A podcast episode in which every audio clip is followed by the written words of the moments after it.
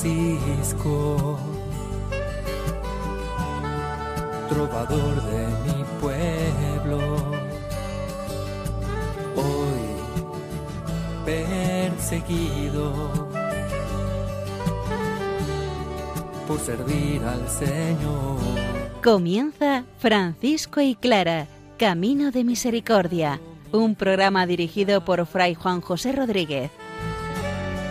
A la dama para poder estar más cerca de Dios. Yo, Clara. Un saludo de paz y bien, hermanos. San Francisco reúne a sus primeros hermanos para enviarlos al mundo entero a pregonar el Evangelio, con la vida y si cabe también con la palabra. Clara toma los símbolos más normales del Evangelio para hacerlos suyos en la vida concreta y que éstos le sirvan para la santidad.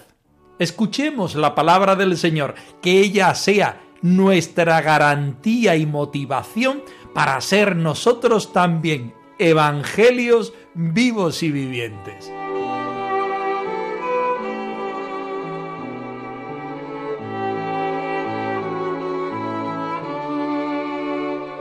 Del Evangelio según San Mateo. Id y haced discípulos míos de todos los pueblos, bautizándolos en el nombre del Padre y del Hijo y del Espíritu Santo, y enseñándoles a poner por obra todo lo que yo os he mandado. Sabed que yo estoy con vosotros todos los días hasta el fin del mundo.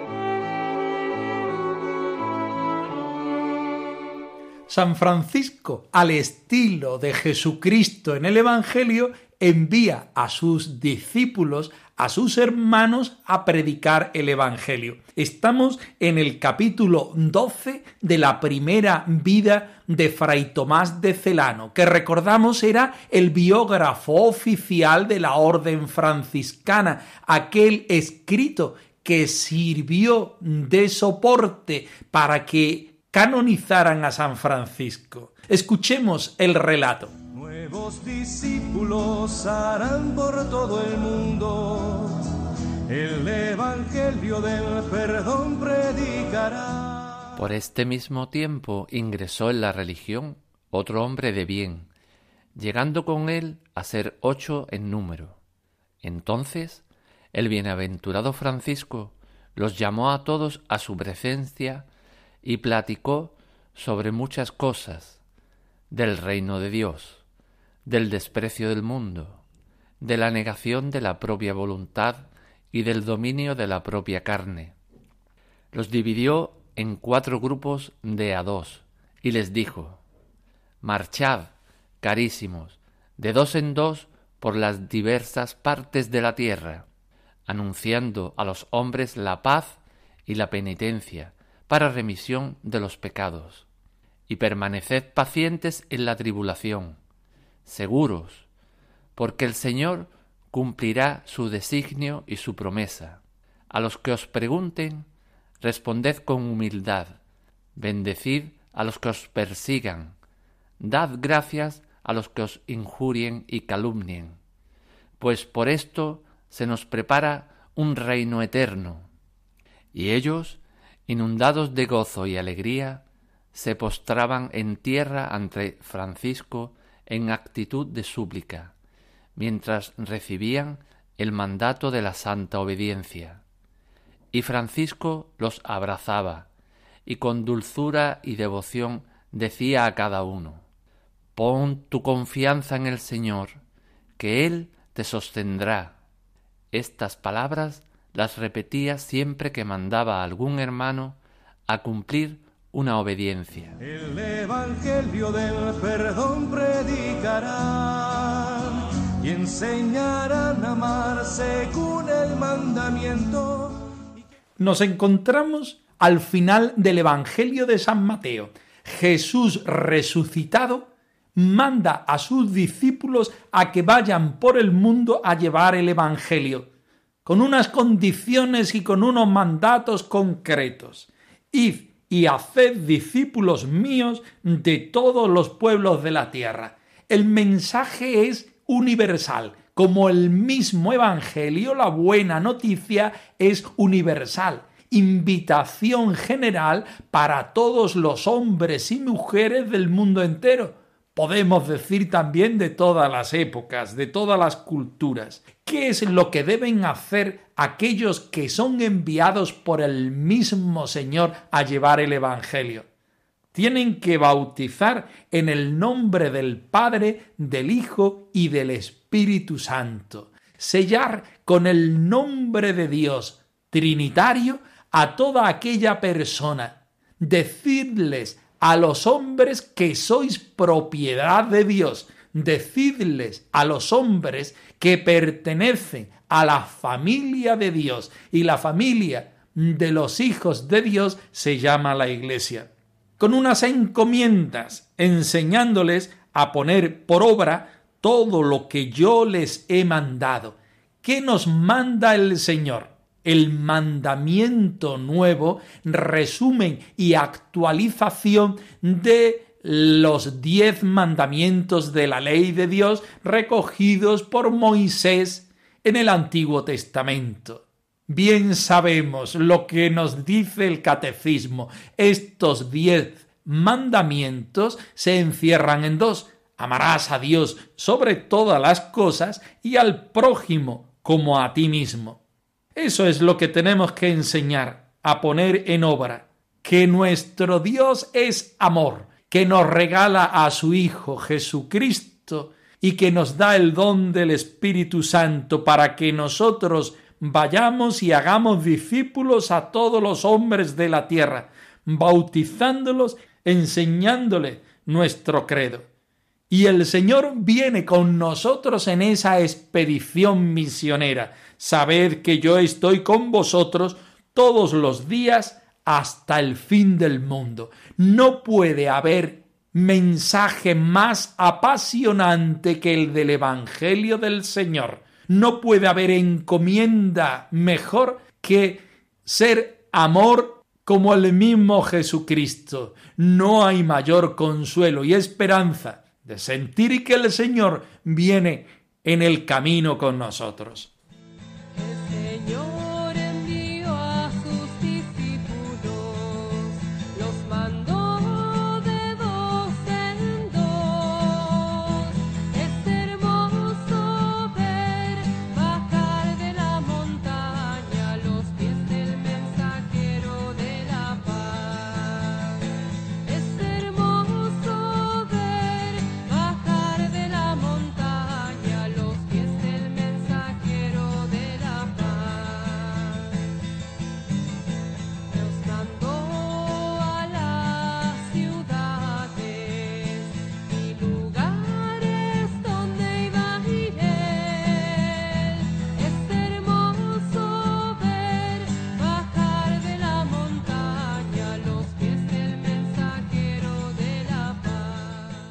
Sabemos que Fray Tomás de Celano en su biografía quiere hacer un paralelismo de la vida de Jesucristo con la vida de Francisco de Asís. Por eso, al principio del capítulo 12, en el número 29, nos dice que la fraternidad franciscana ya contaba con ocho hermanos. Francisco los reúne y habla con ellos de muchas cosas, evidentemente todas de Dios el reino de Dios, el desprecio del mundo, la negación de la propia voluntad y el dominio de la carne.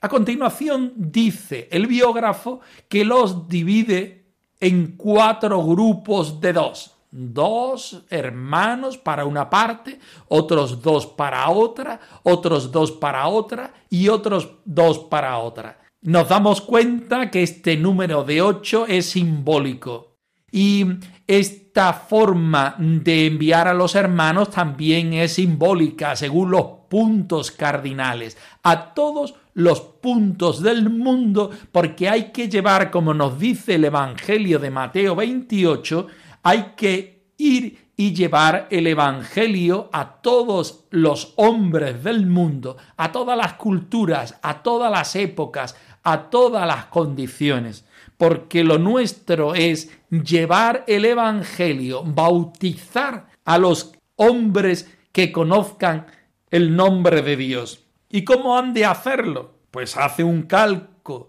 del Evangelio de San Mateo y dice, marchad, carísimos, de dos en dos por las diversas partes de la tierra, anunciando a los hombres la paz y la penitencia para remisión de los pecados. Francisco pone un plus al Evangelio que se nos ha anunciado previamente. Aquellos hombres que reciban el Evangelio tendrán que hacer penitencia para remisión de sus pecados. Y permaneced pacientes en la tribulación, seguros, porque el Señor cumplirá el designio de su promesa. El Señor está con nosotros.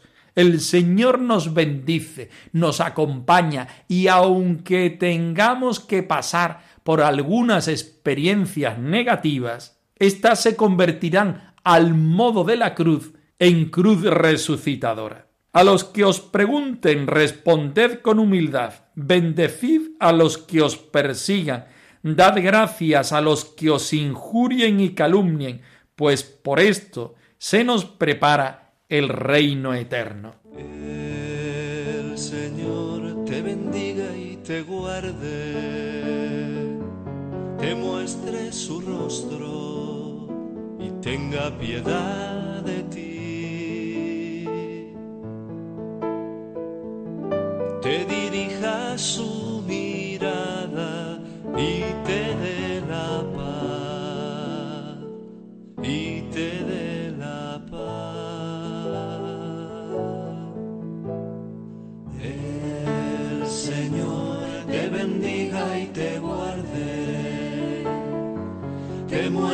su rostro y tenga piedad de ti. Te dirija su mirada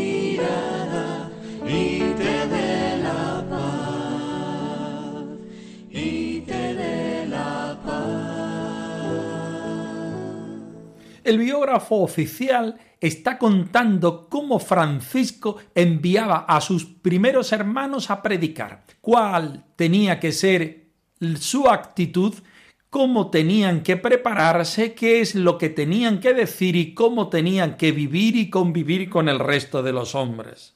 Y ellos, inundados de gozo y alegría, se postraban en tierra ante Francisco en actitud de súplica, mientras recibían el mandato de la santa obediencia para ser discípulos del Maestro, para ser realmente hermanos menores, debían obedecer las palabras y enseñanzas de Francisco. Por eso antes de ir a la misión, antes de llevar el Evangelio, se postraban en tierra para recibir la bendición de Francisco y para consagrarse nuevamente y sentirse misioneros de la palabra de Dios. Francisco los abrazaba y con dulzura y devoción decía a cada uno, pon tu confianza en el Señor, que Él te sostendrá. Estas palabras las repetía siempre que mandaba a algún hermano a cumplir una obediencia, porque como bien sabemos por el Evangelio, no debemos temer, no debemos llevar un discurso preparado. Es el Señor quien por medio de su Espíritu da a los hermanos la capacidad y las palabras necesarias para predicar en cada momento lo que tienen que hacer. Ellos son las mediaciones, el principio y el fin es el Señor desde la obediencia que profesaban a Francisco, se sentían hijos de Dios y miembros de la Iglesia para ponerse en camino y predicar el Evangelio. También nosotros, en nuestro mundo, en nuestro punto de la historia que vivimos, estamos llamados por el mismo Señor a llevar el Evangelio con nuestra vida, a vivirlo de manera sencilla, como Francisco invita a hacer a sus hermanos, no pensando en discursos y en mediaciones elaboradas, sino con la sencillez y la apertura al Espíritu del Señor mediante la obediencia que nos capacita para ser nosotros realmente misioneros y heraldos del Evangelio. Confiar en el Señor que no va a faltar. Si el sol llegare a oscurecer y no brille más,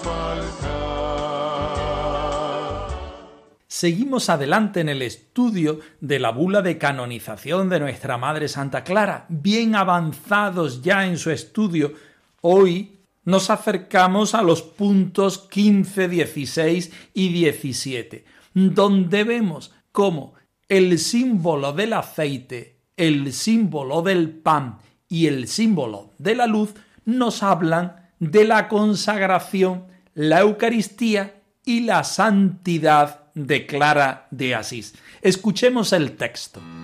Pon aceite mi lámpara, Señor. Pon aceite mi lámpara, Señor.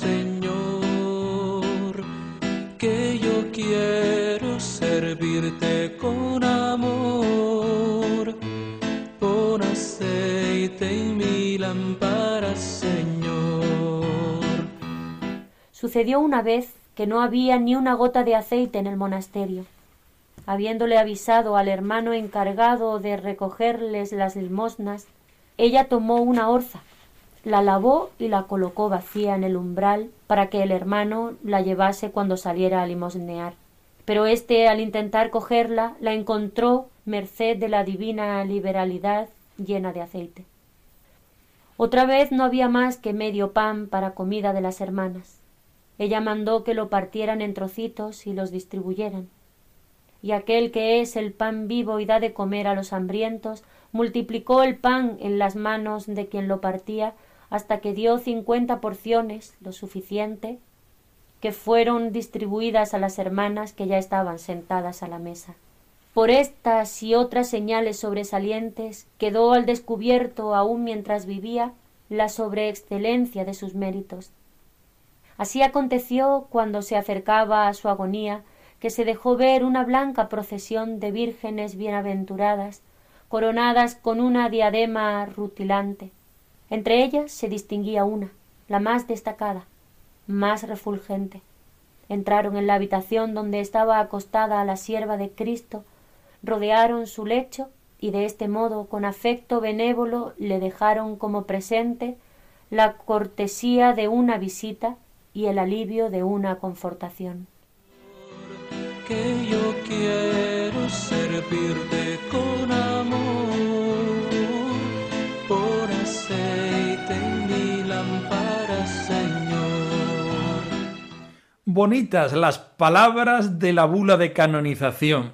Sucedió una vez que no había ni gota de aceite en el monasterio, y habiéndose avisado al hermano encargado de recoger la limosna, ella, Santa Clara, tomó la orza y la colocó vacía en el umbral para que el hermano la llevase cuando saliera a limosnear.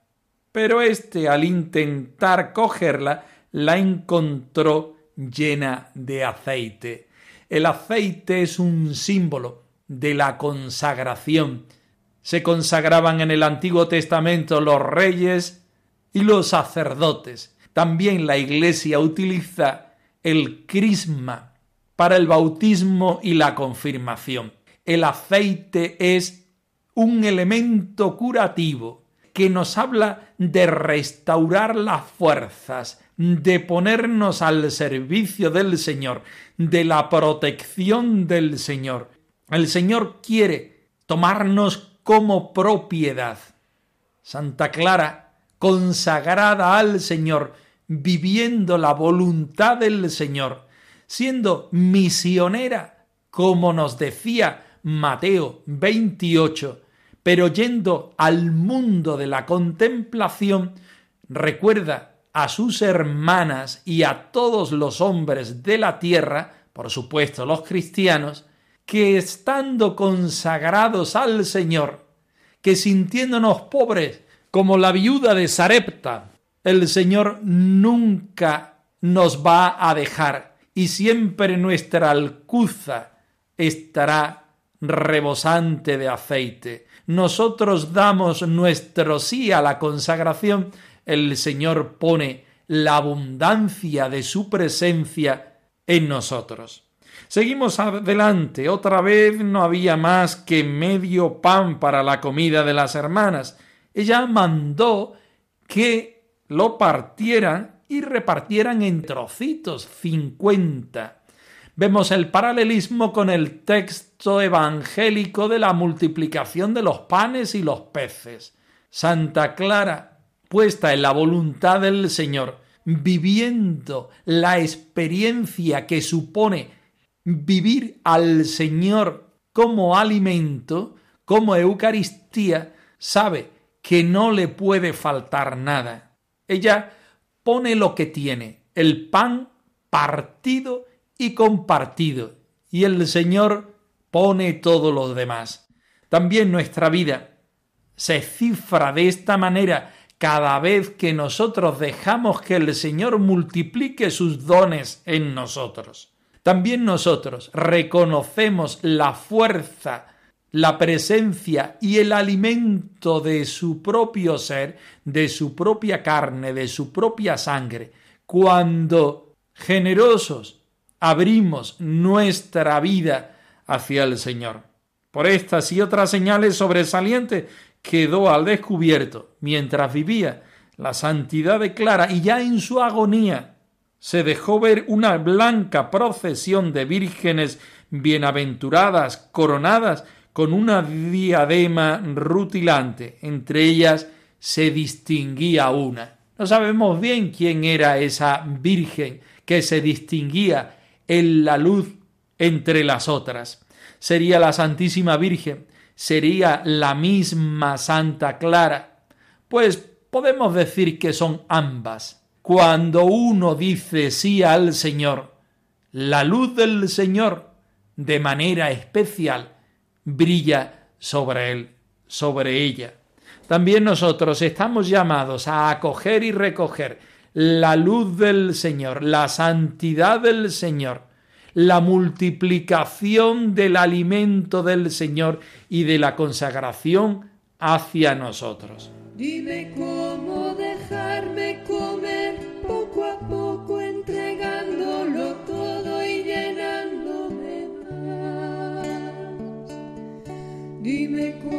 ser